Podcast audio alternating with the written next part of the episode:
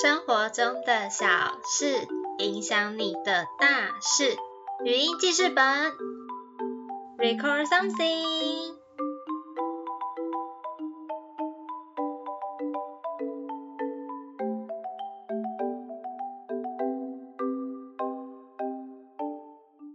Hello，大家好，我是 TY，欢迎来到每个礼拜一会更新一页的语音记事本。今天呢，我要来讲一个关于一个人这件事情哦。会想要讲一个人的原因呢，是因为我前几天在整理我家里的时候，因为最近我要搬家，搬家真的是一件非常 麻烦的事情。当你在一个地方住了一段时间之后呢，即便平常你可能只是偶尔消费一下下而已，但是呢，你在一个地方生活久了，你的东西就是会不知不觉的累积。不知不觉的就越来越多哦！我的天呐，真的是哈啊！我最晚最晚八月底一定要搬走，但是我东西还有超多没有整理的，我真的是觉得说天呐，Oh my god，要整理这些东西真的是非常的困难。那首先呢，我就先最先整理的东西是我的书哦。在整理书的时候呢，刚好我就看到了一本我之前买的书，叫做《一个人去丹麦写一本书》。这本书呢是由曾之乔写的，他就写到说，很久以前呢有一个声音告诉他说要他一个人去丹麦，后来呢他就真的去实践了这件事情，然后也把它写成一本书出版了。讲到一个人呢，其实我最早开始感受到有一个人的感觉的时候，大概就是小时候，我其实呢还蛮常被叫说要自己去上学的。国小其实就离我家还算蛮近的，走路就可以到的那一种。我印象中大概五六年级吧，就自己走路去学校了。我妈也不会载我，她就会想说说就是反正学校这么近，你就自己走就好了。然后呢，到了我国中、我高中的时候，大部分的时间呢，我也都是自己骑脚踏车或者是坐公车去上学。当你一个人开始做一些事情的时候，就是培养你独立的开始了。不晓得你有没有那种哦，有些事情突然开始要一个人慢慢去完成的事哦。我那个时候呢，虽然说我其实有点小时候会有一点点小懒惰，会不想要自己骑脚踏车，觉得骑脚踏车好累哦，踩那个踏板。我有时候在骑脚踏车的时候，明明我很认真的踩，但是那个脚踏车不知道是因为轮胎没什么气还是怎样。每次都只前进一点点，我就想说，哦，这样我要骑多久才会到学校了？就觉得说每次骑都满头大汗呐。但是有时候呢，又很享受一个人骑车的时光，因为就会觉得说，哇，都无拘无束的感觉，就那一段时间的自由，然后骑车这样塞来塞去，还是会塞到学校去的那个感觉也是蛮好的。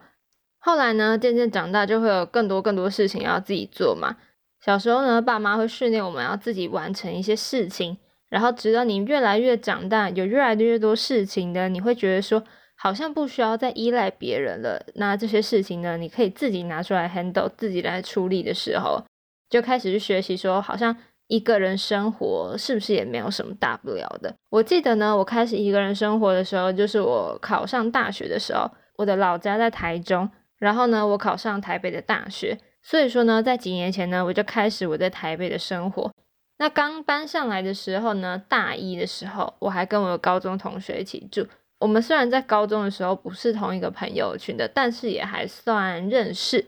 所以呢，我们就一起合租了一间房间，然后一年的时间这样子。那当你开始跟别人住的时候，你就渐渐的体会到说，诶，其他人跟你的生活习惯有些呢是有类似的地方。像我跟我那个时候的室友。我们的作息其实还算差不多，就是不会说诶睡觉的时间差非常多，倒也不会。但是呢，你会体会到说别人的生活习惯跟自己会有不一样的地方，但是大部分来说都没有很不好的状况哦。原则上呢，也都只是生活习惯的不同而已，但是并没有到不好。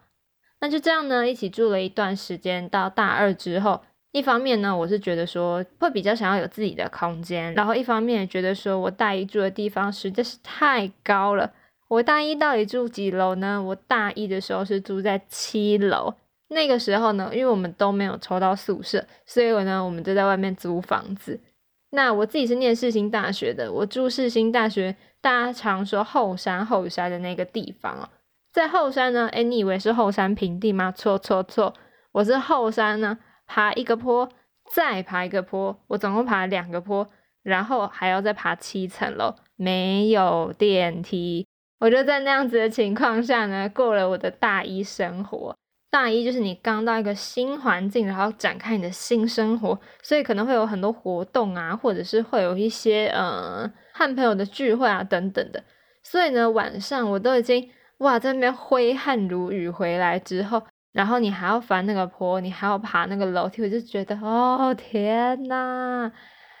那说到一个人呢，我那时候像我们一个人洗澡，我们在洗澡的时候呢，因为嗯，我们的厕所是有一点外推的空间。有一次呢，我好像是假日的时候在洗澡吧。我们那个时候洗澡的时候，因为平常大家洗澡是什么窗帘子会拉起来嘛。那因为我们那边是外推，所以呢，你帘子没拉起来，你看到的地方就是先机眼步道的那个范围。有一次呢，我就只是要拿洗面乳还是什么洗发精之类的，我就轻轻的把那个帘子拉开一点点。然后手要伸去那个台子拿我的东西的时候，就看到有一排人这样子从我眼前这样走过，哇，吓死！那是因为有人刚好去爬了那个步道，当然他们应该是没注意到我啦，但是全身都没穿衣服，真的是吓到不行。我想说，天哪，哦天哪，超可怕！希望没有被注意到，真的拜托，那种感觉实在是有点害羞哦。这样子呢，我们就维持了大约一年的时间。大二之后呢，我就。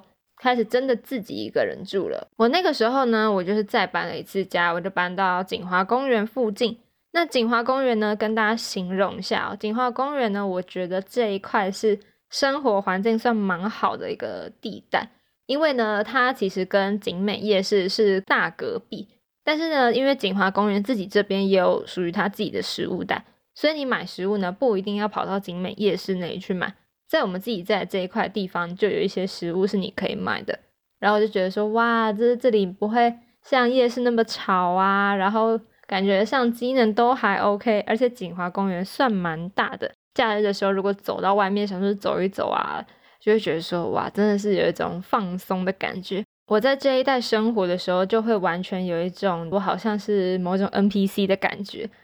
我成为了这里的居民的那种 feel，我就好像不像是一个外来者。那一个人生活还会发生什么事情呢？一个人生活当然有些是好处，那有些是坏处啊。坏处呢，我先讲坏处。像我自己呢，是一个力气没那么大的人。那我后来呢，我开始在自己住的地方煮东西来吃的时候，就会需要用到水。那我就觉得说，嗯，好像不要一直去饮水机那里弄水啊，因为我想说，我自己一个人住的情况呢，我是住那种独立套房。那独立套房呢，卫浴是自己的，然后有一些公共的设施，你可以跟别人一起用，像是有那种洗衣机呀，或者是那种饮水机呀等等的。然后我就想说，既然饮水机是大家都要共用的，我就会很担心说自己用了那么多水，然后会影响我的邻居哦。所以呢，我就决定说，嗯，那我要去买桶装水。我那个时候呢，买回来的时候就是要踏入开始自己煮饭的行列。我一转，哇，转不开那个水的盖子，怎么样我都转不开。我想说，天呐，我好不容易买回来了，怎么还是转不开？我就已经用那种衣服啊，或者是抹布啊，隔着那个盖子，然后在那边转，想说怎么还是转不开？我的天呐！然后后来呢，我就找放在那边，我也不会特别去找邻居，因为其实跟邻居没有到很熟哦，就是我们并不是那种会去给人家蹲亲睦邻的学生，所以呢，我那个时候就自己在家里，然后就。等了一阵子，然后还想说，好吧，那我把那个盖子那一瓶那个整个桶装水哦拿去冲一下水啊，就想说试各种方法，看有没有办法好一点。终于，我觉得那个好像是某一种机运，可能老天爷看了就想说，天哪，这个人再不让他把这个盖子转开，好像真的不行诶。所以就让我把那个盖子转开了，耶！根据刚刚那件事情来说啦，当你一个人生活的时候呢，有些时候。你需要找人家帮忙的时候，其实你会比跟别人一起住花 更大的力气。如果说我真的去跟别人求助的话，那我可能就真的是个陌生人，或者是我不是很熟的人，但如果呢，你不是一个人住，你是跟你的亲朋好友一起住的话，那当然去请求帮助，好像是稍微容易的一点事情哦。那一个人住，大家所向往一个人住最棒的点呢，其实就是因为你有自己的生活空间，所以呢，原则上只要你不破坏别人的生活品质，你是可以自由自在做你想做的事情的。你想要几点起床？你想要几点睡觉？然后你想要做什么事情？原则上呢，你是不会被干涉的，因为你就是自己住嘛，所以其实别人也干涉不了你的生活。我觉得呢，这个是一个人住大家很向往的地方。不过我自己是觉得啦，就我现在住大概三年多自己住的经验来说，这个真的是变相考验跟培养自己自律的一个态度。为什么呢？如果你跟我一样，在小时候呢，还就是住在老家的时候，就不是那种很自律的人。就是有时候做什么事情会需要人家稍微催一下啊，或者是说人家提醒一下那种。那你自己呢？上大学之后，或者是你出社会开始一个人住的时候，你就要非常非常的知道说，到底什么时间应该要做什么事情，时间到了就要把那件事情去做好，或者是东西积久了就应该拿去丢掉这种的。很多时候呢，当你这些东西疏忽掉，越往后面。当发现说，哎，好像这些滴滴扣扣的小事累积起来，你就会发现说，天呐，会影响自己生活非常的多。就像我最近要搬家好了，因为我之前比较没有丢东西的习惯，因为我自己在台北市生活，我们住的地方是要追垃圾车的，就它不是说你拿去那种社区的回收桶啊，或者是垃圾桶，垃圾丢那边就会有人收。然后我们这边住的地方呢，是要追回收车啊，追垃圾车的。所以呢，如果你没有定时丢废物的习惯，当你要搬家的时候，你就会有一大堆东西等着你要丢。那个时候呢，当你又自己住嘛，你就会觉得说天呐，超痛苦的。但是呢，我又不喜欢别人来帮我一起整理这些废物，原因是因为呢，当别人踏进你房间的时候，你就等于让对方知道说你这个人生活到底有多废。所以呢，我就会觉得。我自己来，我自己来，我自己 自己做的事情自己担呐。哈，总结来说，我觉得自己一个人住的最不方便的地方就是呢，你要去跟别人求助的时候，你会需要多费一点心哦。那当然，最好的地方呢，就是你有自己的空间，可以做自己想做的事情，不受拘束哦。那一个人住到底好还是不好呢？这当然见仁见智啊。有的时候呢，你跟别人住一起住久了，会有一点想要自己住。但是呢，当你一个人住住久的时候，又会有点想要跟别人一起住，就是你会开始希望说，可能邻居有人是认识的啊，或者是说，我就跟认识的人一起住，这样就可以呃互相照顾啊等等的。另外呢，我还要想到一个人住要克服的一个点，就是你的心理素质。为什么这么说呢？如果呢你是一个很敏感的人，心思细腻又非常敏感的人。那有的时候，在你低潮期的时候，你会特别的孤单。在你没有特别去做些什么事情去宣泄的时候，你可能就会被这个空间给拘束，失落感的成分会非常非常的重。但是呢，我觉得像我自己有时候失落的时候，或者是遇到挫折的时候，可能多多少少那个沉重感会因为我是一个人，我现在的旧家其实并没有对外的窗户，我是看不到外面的天气到底是好是坏的。所以呢，就会有一种什么事情都被闷在一起的感觉，当然是会觉得心理压力会特别的重。但是呢，对于这样子的人啊，我真的觉得，当你找另外一个你可以宣泄情绪的管道，例如说呢，你听音乐，或者是你跟别人聊天，或者是你看一些好笑的剧、脱口秀等等的，当你找到任何一个可以帮助你稍微宣泄一点点压力，或者是说帮你分散你的注意力的时候，其实我觉得就已经蛮有帮助的了。即便你并没有跟别人一起住，然后你可能也没有跟别人去聊天，但是呢，这是你一个人的时候也可以做到的事情，就分享给你。再过没多久呢，大概九月，应该九月左右吧，九十月那个时间呢，可能会有一些因为学业、因为工作转换而要开始在外面租房子，或者是开始自己一个人住的人，希望大家都可以找到自己想要住的房子。然后呢，无论你是跟别人一起住，